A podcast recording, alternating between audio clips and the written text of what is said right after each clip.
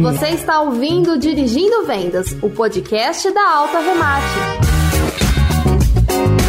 Aqui é o Fulvio Massaro, um dos pilotos da AutoRemate.com. Piloto agora aqui com vocês o Dirigindo Vendas. Vem conosco, vamos acelerar tudo.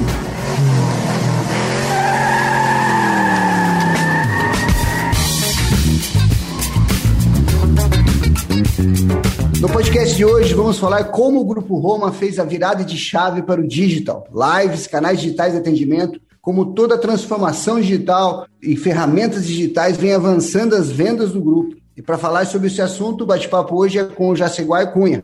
Com mais de 12 anos como head de vendas e marketing do grupo, além também de ser responsável pela estratégia de FNI do Grupo Roma, que com certeza é o Grupo Roma hoje é um dos maiores distribuidores de veículos do Brasil, com concessões de oito montadoras diferentes, entre elas Fiat, Ford, Citroën, Renault, Jeep, Yamaha, Peugeot e Toyota, atuando em dois grandes estados, Rio de Janeiro e Minas Gerais. Jaciguai, muito obrigado por aceitar nosso convite, é um prazer tê-lo aqui e o belo desafio que você está conduzindo aí, hein? Bem-vindo ao Dirigindo Vendas. Obrigado, Fulvio. Obrigado pelo convite. Você já é parceiro de longa data. Acho que é uns 10 anos ou 12 anos que a gente se conhece aí. E mesmo remotamente a gente tem falado sempre, né? Cara, o desafio grande aí, principalmente depois da pandemia, né? Na verdade, essa nossa transformação digital, ela começou há bastante tempo, desde a época que você começou esse trabalho de parceria comigo no Icarros, em 2009 para 2010. E de lá para cá a gente tem caminhado uma seara bem grande, cara. A gente tem feito um trabalho muito quantitativo, de qualidade também. E o grupo agora aproveitou a pandemia e está se expandindo bastante, cara. Nós saímos aí de praticamente 15 lojas para até o momento 28 e até agosto a gente deve estar com 32 lojas. E graças a essa transformação digital, como você disse, as montadoras têm percebido na gente um diferencial muito grande e graças a essa transformação também, a gente teve chancela né, e pedigree para poder adquirir marcas que a gente nunca imaginou. A Toyota, por exemplo, a Jeep,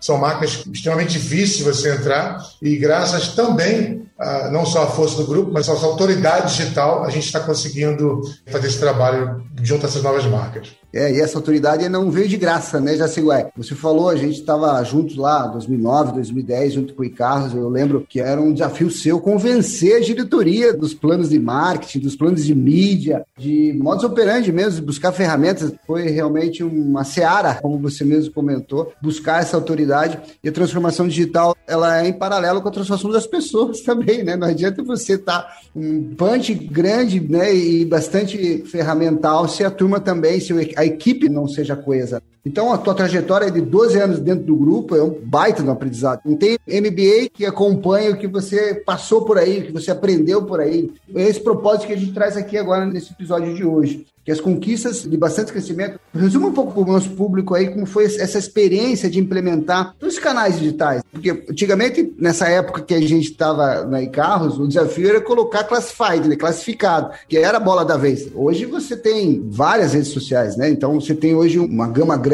de serviço, de trabalho no dia a dia. O que, você pontuasse para nós? Qual foi as principais barreiras que você encontrou e como você saiu delas para estar tá onde hoje o grupo está? Que com certeza todas essas conquistas de bandeiras específicas, né, como Toyota, como você mesmo pontou, que é uma bandeira mais complexa, o japonês é um pouco mais criterioso e não é à toa. O Grupo Roma realmente se despontou e eu não tenho dúvida que foi exatamente pelo desempenho, pelo punch, pela autoridade que você conduziu dentro do departamento aí, tanto de marketing como de vendas. Qual foram as principais barreiras e como você saiu delas? Falando assim, em termos de diretoria. Pô, eu preciso fazer, investir é, X mil reais no YouTube. Como é que você, você saiu disso? Como é que se convenceu para fazer esse tipo de movimento?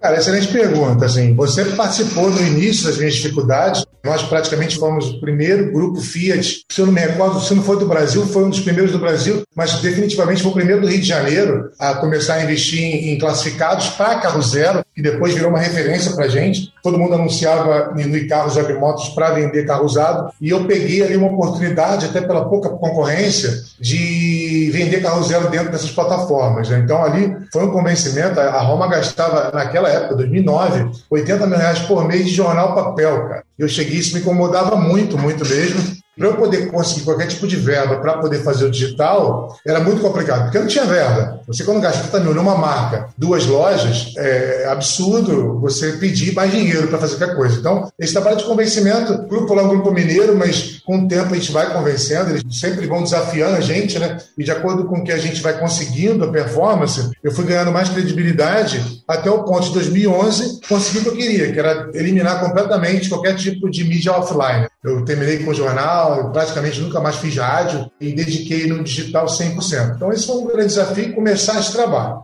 A partir daí, aumentar o investimento e diversificar esse investimento foi um outro desafio que a gente foi conseguindo também mediante resultado. Então, eu conseguia a verba, fazia o teste, mostrava quanto aquilo converteu em vendas, e aí sim a gente foi conseguindo cada vez mais atingir os níveis de investimento até o ponto que eu consegui convencer eles a não usar mais agência. Né? Hoje a gente não tem mais uma agência digital e eu consegui convencer, esse foi o maior desafio, a gente criou uma agência interna, uma agência in-house, né? E hoje eu tenho uma equipe de marketing completa, como se fosse uma agência de publicidade aí, que você pode achar na internet para você contratar para você. E eu faço 100% de toda a produção, impulsionamento, controle de conversão de forma interna. Então, era um risco muito grande, porque eu poderia não atingir os resultados da minha agência, que não é uma agência ruim, mas assim, era um resultado que eu imaginei que eu conseguiria fazer melhor. Porque o que eu gastava de verba de FII com a agência, eu poderia reverter em mais impulsionamento e diminuir o custo fixo de propaganda. Então, eu com essa brincadeira, eu consegui reduzir num montante total 30% do meu investimento de mídia, porque eu diminuí o FII porque hoje eu tenho pessoas muito bem pagas, mas nunca eu poderia comparar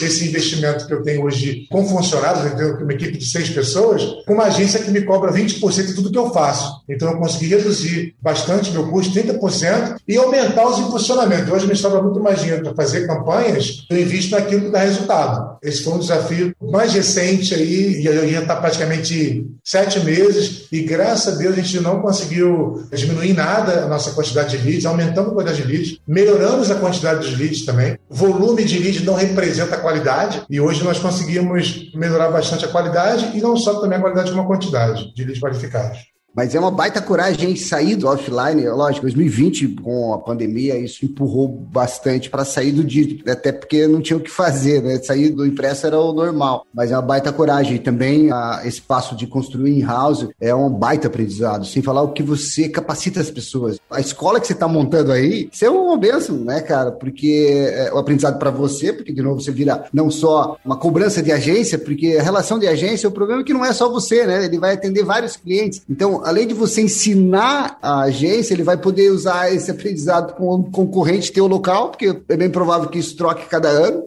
Realmente, a, a, estratégia de montar uma equipe in-house de marketing, ela é tão importante quanto de vendas. Você terceiriza vendas de concessionária? Poderia. Hoje, com a metodologia Insight Sales, o vendedor 4.0, ele também poderia terceirizar. Talvez aí seja uma ideia até mais do que do marketing. Porque o marketing tem mão de obra, tem construção de peça, tem gestão muito mais uh, apurada. O de vendas, ela pode ser um SDR, né? Fazer agenda com os compradores e depois o vendedor, e dentro da concessionária, faz a venda. Mas a, as agendas podem ser terceirizadas. Olha uma ideia boa aí. Fico muito surpreso e feliz com a tua ascendência aí. Eu achei, eu dei uma das perguntas aqui exatamente era essa, saber como é que era uma agência hoje dentro do teu dia a dia. É, a gente pode dar mais detalhes do nosso trabalho, né? Mais para frente eu posso exemplificar. Mas você tocou num ponto muito importante, cara. Uma coisa que me irritava muito com a minha agência, eu sou parceiro deles até hoje, ainda tenho, né, poucos serviços com eles que para mim não vale a pena fazer. Meu impulsionamento, por exemplo, junto ao Waze, se eu fosse fazer diretamente com o Waze, eu teria que gastar muito mais. Então eu mantive alguns serviços pontuais que, para mim, vale a pena. Mas uma coisa que me irritava muito com a minha agência é exatamente isso. Porque, como a gente é meio que uma usina de ideias, eu via muitas das coisas que eu pedia para implantar, eles vendiam em grande escala. Eu não, não tinha nem como proibir, né? Porque eu não registrei aquilo e eu simplesmente, olha, estou com essa ideia, eu quero fazer,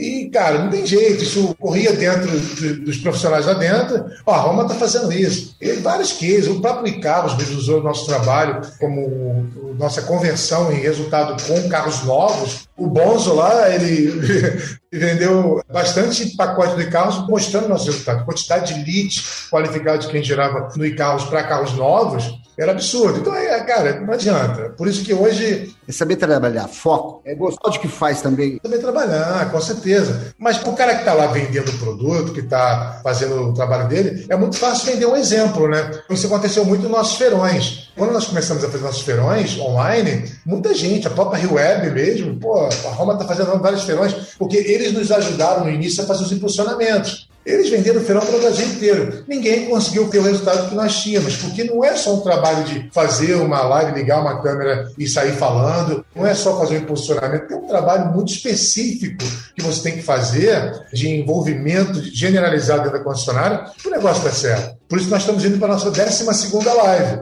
Eu não conheci uma concessionária que fez mais que duas. Isso me chama a atenção. Lógico, a gente se conhece há bastante tempo e desde o planejamento lá no passado do podcast você já estava na lista aqui. Mas os teus 12 anos de jornada, a energia que você coloca no teu dia a dia, de você acordar às 7 horas da manhã, tá viajando no Brasil aí, até o Horizonte, falando com um time de vendas, de marketing, se envolvendo com a FNAI. Isso não tem, cara. Quantos já sei igual tem no Brasil? Eu brinco é. muito, porque assim, são poucos players que têm profissionais com o teu estilo. Eu me senti assim quando estava lá atrás, e fiquei até 2010 na Icarros, né? Fiquei, foram nove anos dentro desse negócio. E foi muito grande, grandioso para mim, em termos de aprendizado profissional, de pessoa também, quantidade de gente que a gente conheceu. E o aprendizado profissional, assim, é, como eu te falei, não tem MBA, não tem faculdade que pague o que a gente passou, o que a gente está passando e que a gente vai passar ainda, né? Que tem aprendizado. E como é que é tocar essas duas áreas, tanto marketing e vender? Eu sei que é quase uma regra, né? Um profissional, quando tem um profissional do tamanho, né, do teu estilo, do teu punch, que você tem um parceiro aí, né? Conta um pouco aí dessa parceria de marketing, vendas e FNI, né? Eu acho que para o cara fazer bem o que eu faço, ele tem que se mover nas duas áreas. A minha formação nunca foi de marketing, mas eu tive que, de forma meio que, pelo menos autodidata, desde 2008 eu vi que esse era o futuro. E eu comecei a entrar de cabeça nisso até 2014. Aí eu fui estudar, propriamente dito, de forma mais formal. Ninguém tem desculpa hoje para não aprender. Ninguém hoje tem desculpa para, ah, não, eu não sei, pô, eu tô velho. Cara, a quantidade de conteúdo que nós temos aí de informação gratuita, seja no YouTube, seja em empresas que oferecem cursos gratuitos, eu não vejo hoje uma pessoa que tem que fazer o que eu faço sem ter uma boa noção de marketing digital e entender como funciona o comportamento do cliente. Eu não vejo como obrigação só de diretor, não. Eu vejo obrigação de gerente, eu vejo obrigação até de vendedor. Ontem na Belo Horizonte, eu tenho já uma cartilha que eu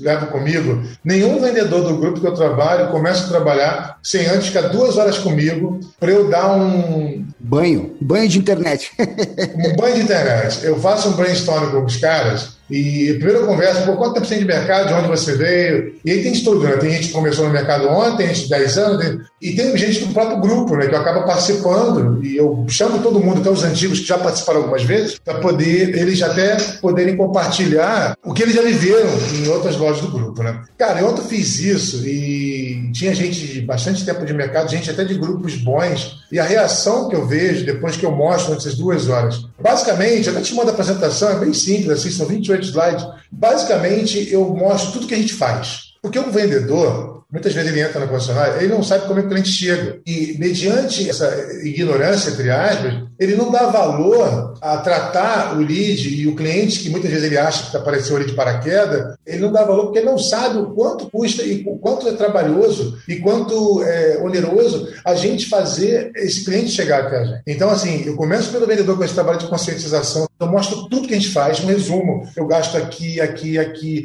é no Google, é no Facebook, é no YouTube, Waze, é, porque muitas vezes ele acha que o cliente chegou ali de carro, pô, eu usei o Waze, mas tinha um anúncio dentro do Waze. Ele vai dar mais valor para esse cliente em tratar aquele cliente da forma com que ele trataria se aquele cliente digital fosse o cliente presencial. Voltando à tua pergunta, eu acho que, começando esse trabalho pela base, todos os nossos gerentes do nosso grupo, eles são é, insistentemente incentivados, e muitas vezes nós ajudamos eles a fazerem curso digital, para que eles entendam e ajudem a gente, porque eu, numa reunião de gerentes, se eu tenho mais pessoas capacitadas, eu tenho mais condição de receber feedback e crítica, né, e ideias para que a gente possa melhorar. Minha cabeça sozinha nunca vai pensar pior do que com várias cabeças juntas. Então, é muito importante que todo mundo seja envolvido. O mais importante é que eu tenho domínio das duas áreas, eu tenho uma pessoa que trata do comercial, né, que me ajuda a tirar um pouco do peso do dia a dia, daqueles probleminhas diários, todos os meus gerentes, eles têm uma certa capacitação para me ajudar e os vendedores entendem como funciona. Se não tiver essa cadeia, e eu vejo assim, muitos grupos que têm até pessoas boas, mas eles não conseguem replicar isso em várias cadeias. E aí o negócio se perde. Se você não tiver uma equipe capacitada e a própria diretoria sócia também ter participação nos resultados, nos relatórios, para que eles também cada vez mais incentivem essa cadeia, desde a diretoria sócia até praticamente lá na, na faxina, o negócio não vai, cara.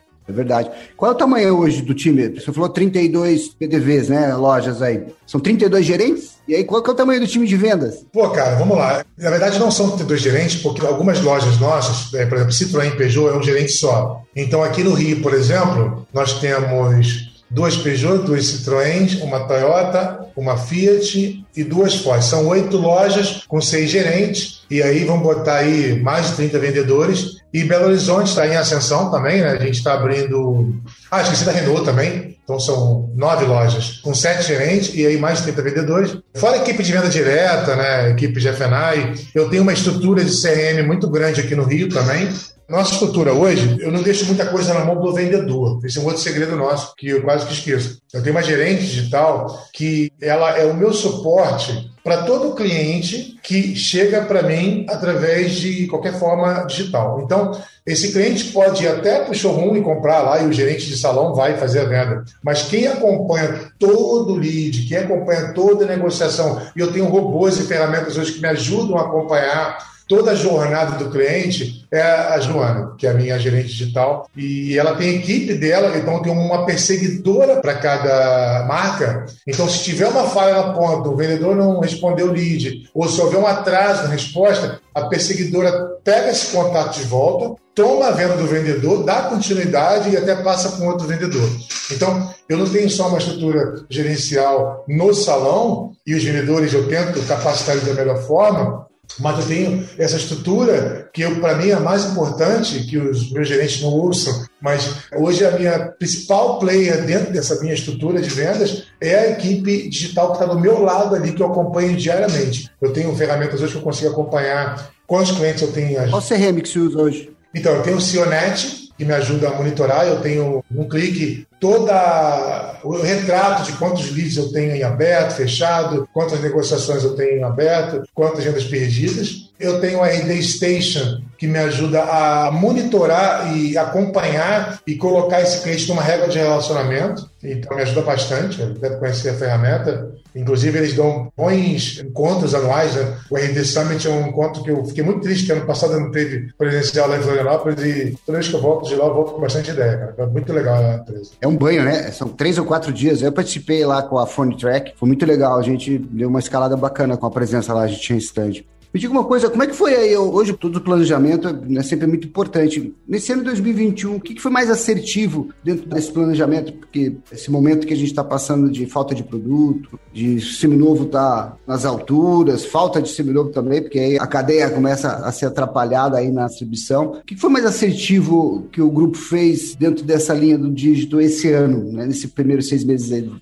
Sim, é redundante falar. A primeira coisa que foi muito assertivo é o crescimento. Né? O grupo de agosto do ano passado para cá, adquirimos uma Ford no Botafogo. Não sabíamos que a Ford ia passar pelo que está passando, mas ela está lá aberta e essa loja ela é muito, foi assertiva porque ela está num ponto muito privilegiado dentro dos produtos que a Ford hoje vende. Então, os carros pesados, acima de 200 mil, vende ali. Se não vender não vai vender em lugar nenhum. Então, é, esse foi um ponto muito acertado né, do crescimento em marcas diferenciadas. Então, a Toyota foi um crescimento da Toyota, um crescimento da Ford, o crescimento na Renault no Rio, em Belo Horizonte, o crescimento da Jeep. Isso aí é redundante. O investimento, plantar café na Baixa foi um, um diferencial muito grande. Isso aí fez com que a gente tivesse muito mais força para sobreviver à pandemia. Outro ponto assertivo que nós tivemos é, foi uma mudança radical na questão do seminovo. A gente decidiu terminar o departamento de seminovos temporariamente, porque isso pode mudar, desde setembro para outubro do ano passado. A gente viu que a gente estava forçando uma barra para ter um departamento de usado, enquanto o autoavaliar, através do, dos leilões né, das ferramentas que existem lá, conseguiu me dar um resultado melhor e com uma redução de custo muito grande. Então, nós fizemos isso antes dessa falta de seminovos absurda que está no mercado hoje, mas começamos antes disso e isso se perpetuou de forma muito forte depois dessa mudança. Então, hoje, eu vendo 100% dos meus seminovos através da autoavaliar, diminui um custo absurdo de secretária, de gerente, de vendedor, infelizmente, mas aconteceu. E hoje nós estamos conseguindo vender o usado para revenda com 15% de margem a gente não conseguia isso nem para cliente final. Fora ações que o cliente às vezes processa, judiciais devido a algum problema no carro, etc., de documentação. Você se isenta, né? Quando ele se caracteriza, mesmo ele não sendo repasse, que pode ser um carro para showroom, vendendo num ambiente de repasse, você não tem a necessidade de passar garantia. É um trabalho que a gente está fazendo aqui também, né? O Torremate veio exatamente para ajudar nesse mesmo mercado. Vamos falar um pouco sobre as lives, que isso para mim foi um negócio, uma surpresa muito grande. Eu vi alguns números lá. É 35 novas touros vendidos em três dias de evento no Rio BH, 27 jipes vendidos em um dia me fala como é que é esse desafio, porque é um baita do trabalho, né? Porque esse de três dias, então, você não dormia, ficava lá é 24 horas. Como é que é esse trabalho operacional? Fala um pouco do teu time que está envolvido nisso. Logicamente, isso você não faz sozinho, você deve ter um time aí. Equipamento, internet, é uma orquestra que tem que ter um bom caminho. O aprendizado é grande, como você falou, já fez 11, 12, né? 12, né? 11. A décima segunda vai ser agora dia 19 da Toyota. Conta um pouco para nós essa experiência aí, falando de time, de estrutura. Eu acho que esse é um grande assunto, né? Como é que você leva o time para as lives? Como é que se prepara tudo isso?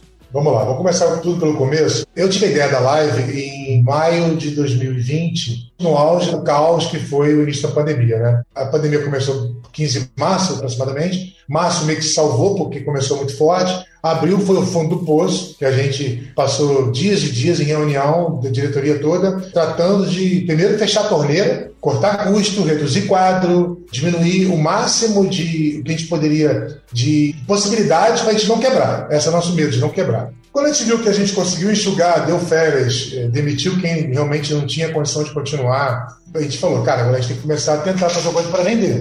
Porque eu para ir para o trabalho aqui no Rio, e olha que o Rio não teve nunca nenhum lockdown, não. Eu moro um pouco longe do trabalho, tinha barreiras para não deixar quem não era profissional de saúde ir trabalhar. Eu tinha que trabalhar ir com crachá e dar carteirada para poder chegar na empresa, porque funcionários não conseguiam pegar trem, era aquele inferno. Aí a gente teve a primeira ideia e quando eu consegui convencer a diretoria só se fazer a live, a primeira coisa que eu falei, Vinícius, esquece venda, não vai ter venda. Por quanto estava a vender? Porque era investimento, cara, de aproximadamente, na época eu fazia carreira web ainda, era 15 mil de impulsionamento, de agência, 20 mil de estrutura, era 50 pau de investimento. Eu falei, pô, cara, é, te convencer numa crise dessa, gastar 50 mil, ele vai querer resultado. Ele perguntou a pergunta mágica, né? Quantos carros você acha que vai vender? Eu falei, Vinícius, esquece venda. Não vai vender nada. A gente não vai fazer isso para vender. Vamos fazer isso para movimentar, para chamar o cliente, para dizer que a gente está vivo. E vamos botar a meta? Vamos botar 80 negócios iniciados. Se a gente começar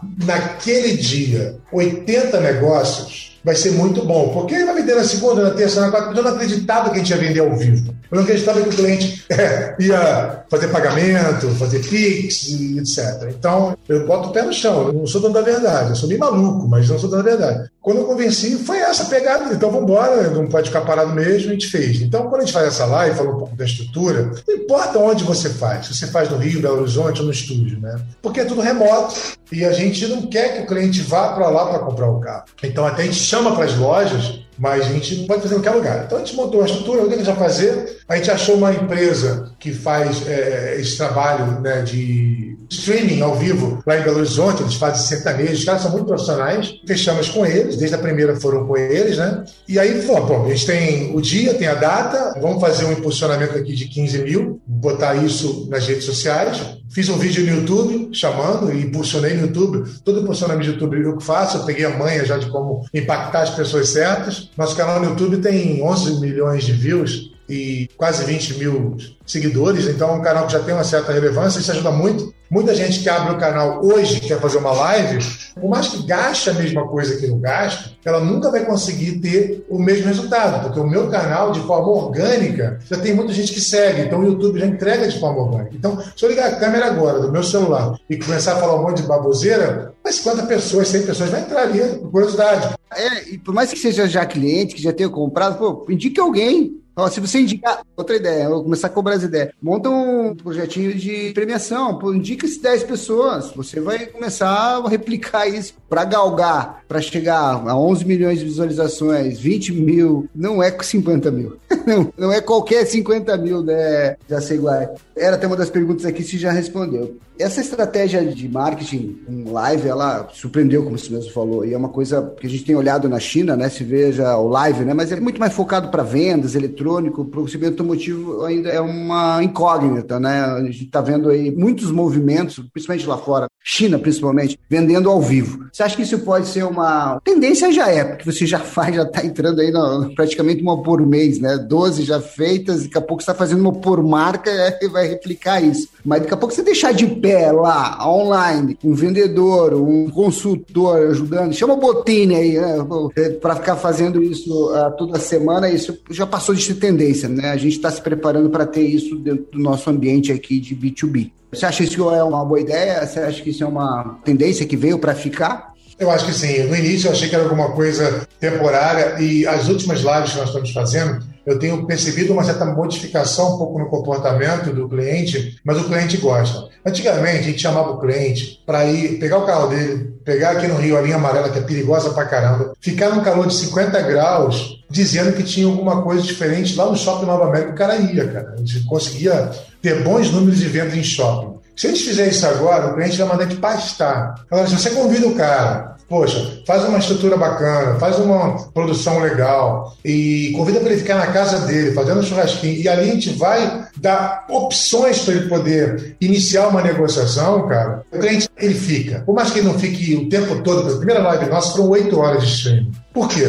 Nesse raciocínio meu doido de fazer conveniência e experiência, eu falei, cara, vamos fazer o dia inteiro e o cara assiste quando quiser. Nós fizemos quatro sessões. Cada sessão, eu informei para ele, mandei um e-mail para ele, para que esse cara que se cadastrou, a gente pega em torno de 2 mil, 3 mil cadastros para cada lado. É o cara que diz, ele dá os dados dele que quer participar. Pô, esse cara é um lead quente, é um lead quente, esse cara é um cara especial para gente. Então eu mando um e-mail para ele um dia antes, amanhã é a live, tá aqui o link da live, obrigado pelo cadastro. Aí eu dou um, um briefing de algumas ofertas que eu vou fazer, independente da marca. E eu falo para ele o seguinte: quando eu fiz uma live de várias marcas juntas no mesmo dia, eu falava, cara, de 9 da manhã às 9 h 10, vou falar de Fiat. De 9 h 10 às 9 h 20, vou falar de Ford. De 9 h 20 às 9 h 30, vou falar de Peugeot. Eu dava para ele um horário dentro do horário da live para ele poder entrar na hora que ele quer, para não cansar o cara, o cara quer ver moto, moto era a última a entrar. Por que eu vou cansar esse cara uma hora, uma hora e meia, falando de um monte de coisa que ele não quer ouvir? Então, eu sempre me coloco muito no lugar do cliente e eu botei para ele exatamente aquilo que, tipo assim, vamos cansar menos esse cara. Além disso, eu falei, cara, tem quatro opções. Deu problema de manhã, furou o pneu, eu tenho nove, eu tenho onze, eu tenho treze, eu tenho quinze horas.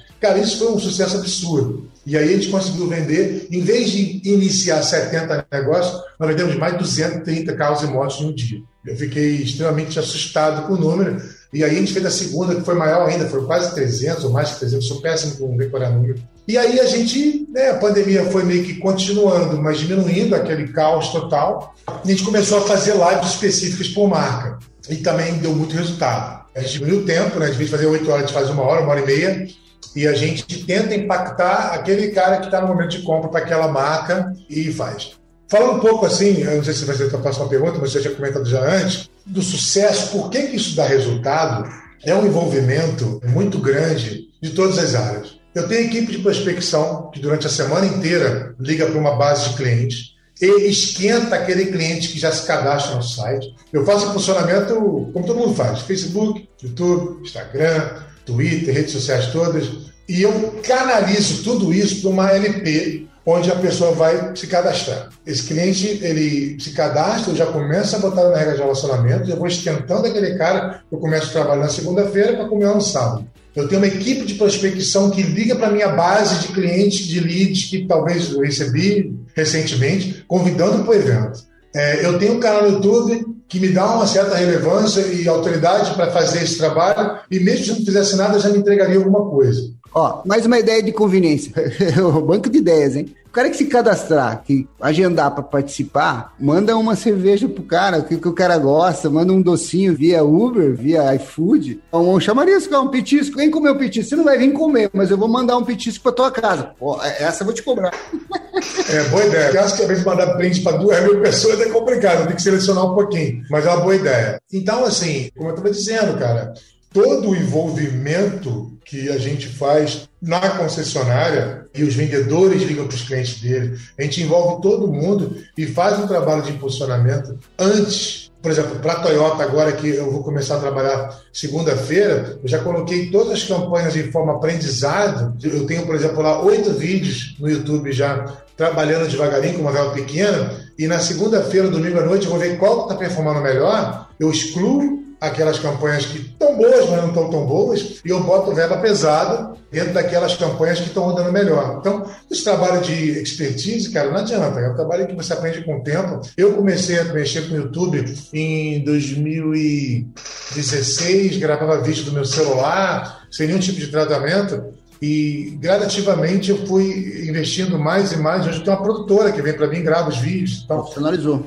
Profissionalizei. Mas assim, é o que eu falo para todo mundo, cara. Ah, pô, é muito caro fazer, não vou fazer e tal. Cara, é melhor você fazer uma coisa ruim, medíocre, do que não fazer. Começa fazendo ali. O cara é não fazer, né, meu irmão? É, pô, porque aí você vai ver o resultado. Porque a linguagem da internet hoje é vídeo, cara. Se você não está trabalhando vídeo, você está morto. Eu posto vídeos gratuitos dentro do meu Google Meu Negócio. Né? Qualquer vídeo que eu botar lá, cara, vídeo bom, ruim, 3 mil, 4 mil, 5 mil visualizações, cara. O cara, ele gosta, ele tá ali, pô, ele, quando ele entra no Google, me acha no Google de forma orgânica e entra dentro do meu ambiente, cada vez mais, até na minha apresentação ontem, eu falei para os vendedores, se você tem fotos e vídeos de qualidade no teu Google, aumenta a tua chance de conversão em 37%, a tua chance de visita aumenta 40%. Quanto mais tempo você faz com que o cliente gaste no seu ambiente, a propensão dele comprar com você, isso aumenta. Agora, ah, eu não tenho produtora, não vou fazer. Não, cara, pega o teu celular, pega uma vendedora que fala bem, fala de uma oferta e posta. Faz alguma coisa, porque gradativamente o Google vai te ver quantos olhos, você vai começar a ter mais engajamento. Isso independente, é independente até do mercado. De repente, a gente está ouvindo aqui que não é profissional de, do automóvel, né, mas vende outra coisa, né, tá na internet, todo mundo vai assistir isso. Agora, o mais importante é você fazer. E eu aprendi isso com o tempo. Desde 2016, eu estou ali martelando o meu canal do YouTube. E quando eu comecei a ver que era o caminho, opa, vamos começar agora a fazer uma edição, vamos melhorar um pouquinho o áudio, vamos comprar uma câmera melhor, até que chegou a proporção de eu precisar realmente, um oito marcas, eu preciso de uma produtora, eu tenho uma pessoa aqui, uma pessoa lá que apresenta muito bem, pessoas da casa, não contrato ninguém. E é uma coisa e... que a gente já previa lá atrás, né? As empresas viram um canal de comunicação, ela tem o seu próprio canal de comunicação, ela tem a sua própria agência, você está colocando tudo em prática, o que a gente via lá atrás, que a gente sonhava lá atrás, né? Putz, agência, um vídeo, eu vou fazer com o telefone, o futuro qual é? Você tem uma distribuição de conteúdo para vender os seus produtos. Jaciguai, vamos entrar agora no Papo Remate. Vamos para o final aí do nosso podcast, um baita bate-papo. Fica aberto aí o microfone para a gente voltar e de repente falar pílulas aí por semana e ficar à vontade aí para voltar aqui com a gente. Só chamar para nós falarmos aqui para finalizar, o atendimento online nesse novo tempo, e sempre foi, o novo tempo para nós não é novo tempo, né, Jaciguai? Nosso novo tempo já é desde 2009. Só que agora, para eles, né, a transformação digital, para quem ainda não estava olhando que a gente olha há 20 anos, e a pandemia ajudou a empurrar isso, né, é o grande diferencial, o atendimento. Porque não adianta nada você levantar uma live com profissionalismo em termos de captação de imagem, uma estrutura parruda, se o teu atendimento pós a live, pós os investimentos, não tiver um punch, né? Bem orquestrado também, o planejamento de atendimento. Como é que é hoje isso dentro da Cionet? Como é que se conduz Na Cionet, a gente tem algumas ferramentas, como eu falei, a IDST, a gente tem a Cionet, que faz esse acompanhamento junto do vendedor. E a gente está contratando agora o WhatsApp Business, a Cionet também, que toda negociação, toda tratativa do vendedor com o cliente vai ser monitorada pela minha gerente digital e com a equipe dela. Então, tudo fica muito mais à vista, né, para todo mundo poder acompanhar. Basicamente é isso, é o Cionet, o CIM, a gente tem o WhatsApp Business. E quantas pessoas hoje no grupo todo para atender? Você tem por marca ou se concentra o atendimento de todas as marcas? Eu tenho uma central de atendimento no Rio e uma central de atendimento em Belo Horizonte. Eu tenho uma gerente digital no Rio, uma gerente digital em Belo Horizonte e uma perseguidora por marca. Eu não vou entrar no pós-vendas, que aí eu tenho pessoas que fazem pesquisa de qualidade. Falando de CRM de vendas mesmo, eu tenho uma perseguidora por marca que fica na cola do vendedor exige resposta em menos de 30 minutos. Quando não dá para responder, ela passa para outro vendedor. Então, a estrutura basicamente de vendas é um perseguidor por vendedor, uma gerente em cada estado e as ferramentas que eu falei. Para finalizarmos, Jaceguai, deixa uma dica de ouro aí dentro dessa esfera da transformação digital para os nossos ouvintes aqui né, do mercado automotivo. Cara, resumidamente, são duas dicas de ouro, cara. Não tem desculpa para não aprender. Eu sou um exemplo disso. Tenho 50 anos e conheço muito mais do que garotão aí que está no mercado, porque, por exemplo, duas horas por dia no carro indo trabalhar, né? uma para ir, uma para voltar. As duas horas que eu estou no dia, eu estou estudando. Eu estou indo, ouvindo um podcast sobre marca digital, até de outros mercados, e eu volto ouvindo outro podcast sobre algum assunto que vai me acrescentar. Então, estude, não tem desculpa para não aprender. Podcasts como o seu aí são, com certeza, meios da pessoa aprender. E segundo, invista em vídeo, cara. Você hoje que está fazendo tudo, está gastando uma grana com a agência, muitas vezes o teu resultado não está sendo bom porque você não está fazendo um investimento em vídeo, que vídeo é a linguagem da internet. Eu ouvi isso na NADA que eu fui há uns seis anos atrás. Até hoje eu sigo esse cara. Ele tem um podcast que chama Millionaire Carman. Ele é, o podcast dele é Vendedor de Carro Milionário. Ele é muito bom. Esse cara, ele falou uma coisa que eu nunca esqueci. Foi um insight que eu aprendi com esse cara. Invista em vídeo. E ele deu vários exemplos de concessionários daquela época que já tratavam vídeo, vídeo de review. Se tem um cliente muito bem atendido, pega um vídeo desse cara, posta nas redes sociais. Isso tem um peso e um engajamento, um resultado muito superior a você, gastar fortunas num vídeo produzido contratando uma atriz famosa. Então, você conseguir entender como funciona o marketing digital, entender como funciona o comportamento do cliente, investir em vídeo, você vai dar uma virada de chave muito grande dentro do trabalho que você faz, depende do segmento que você tem. E eu vejo isso assim na prática. A produtora de vídeo que me atende, ela, por me atender, ela bate em todos os grupos do Rio de Janeiro. E são dois moleques, pô, novos. Eu, pô, pode falar que faz para Roma, não importa. Porque às vezes o cara faz o vídeo, mas ele não sabe trabalhar o vídeo. Então, tem medo da concorrência. Eu quero que todo mundo faça melhor para eu poder fazer maior e melhor ainda.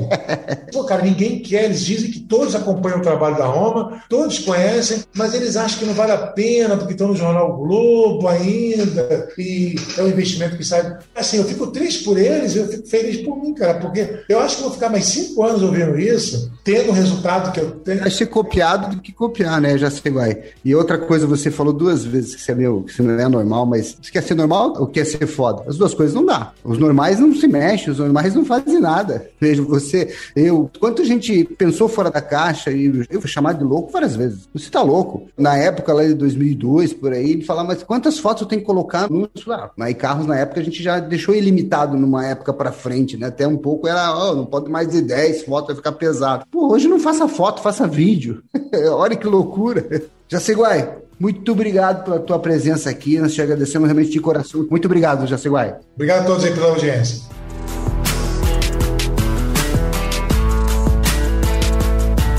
Finalizamos mais um Dirigindo Vendas, o podcast da Alta Remate. Lembrando que o nosso bate-papo é semanal, então programe a sua rota e já salve esse destino para os próximos programas. Faça download, compartilhe. Até o próximo episódio e volte sempre!